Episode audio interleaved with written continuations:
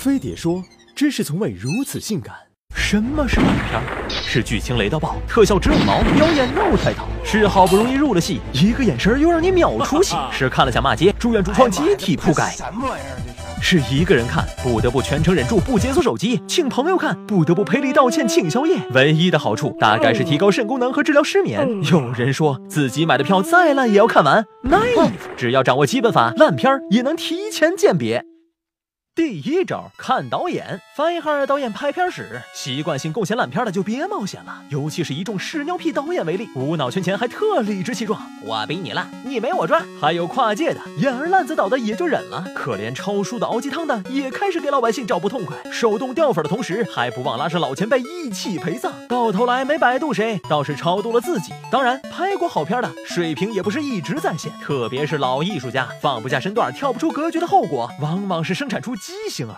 第二招看演员，过去如果没演技，虔诚与虔诚聚会；可如今演技烂也能玩得转，气氛不到位就用拖来强势暖场，演技不过关就靠胸来转移视线，气场不够足就借面瘫来硬凹造型。外行一看，哟呵，一个表情几部戏，我也行。于是说相声的脱掉马褂，演小品的暂别舞台，搞综艺的扔掉话筒，纷纷跑去剧组蹭盒饭。由此还诞生了娱乐圈的神奇宝贝——带资进组女一号，他们有片方特殊照顾，大牌明星甘当绿叶全。程伺候，这哪是演电影，分明拍独角戏。第三招看类型，以无堕胎不青春三部曲为代表的校园青春片，以某些三部曲和某人讲故事为代表的悬疑惊悚片，还有以贵妃马珍为代表的奇幻历史片，合成烂片界的三个代表。这三类片九十分钟下来，通常不知所云，每个镜头都在出卖导演的智商。烂片厂家还热衷翻拍小说 IP 和老电影，时不时再来个杂交，主打合拍旗号忽悠人。此外，小成本电影也是烂货遍地，山寨横行，疯狂的石头。催生的山寨疯狂系列，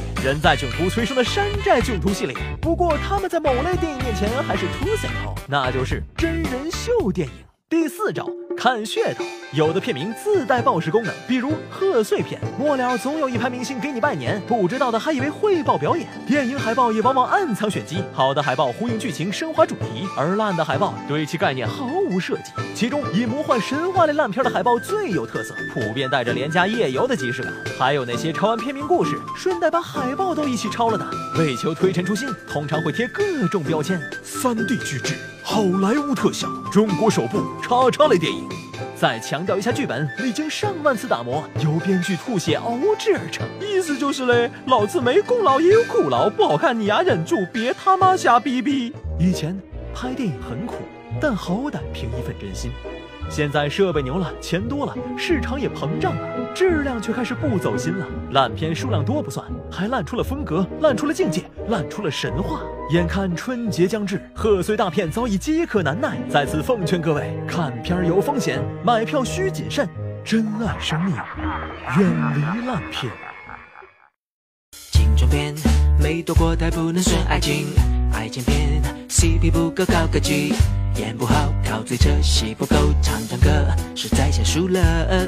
观众们需要勇气来面对要突破天际的剧情，各种挑战里面值的设定，措手不及，乎一脸是尿屁。男女什么的都去死吧，不要脸啦，哪儿来哪儿去吧。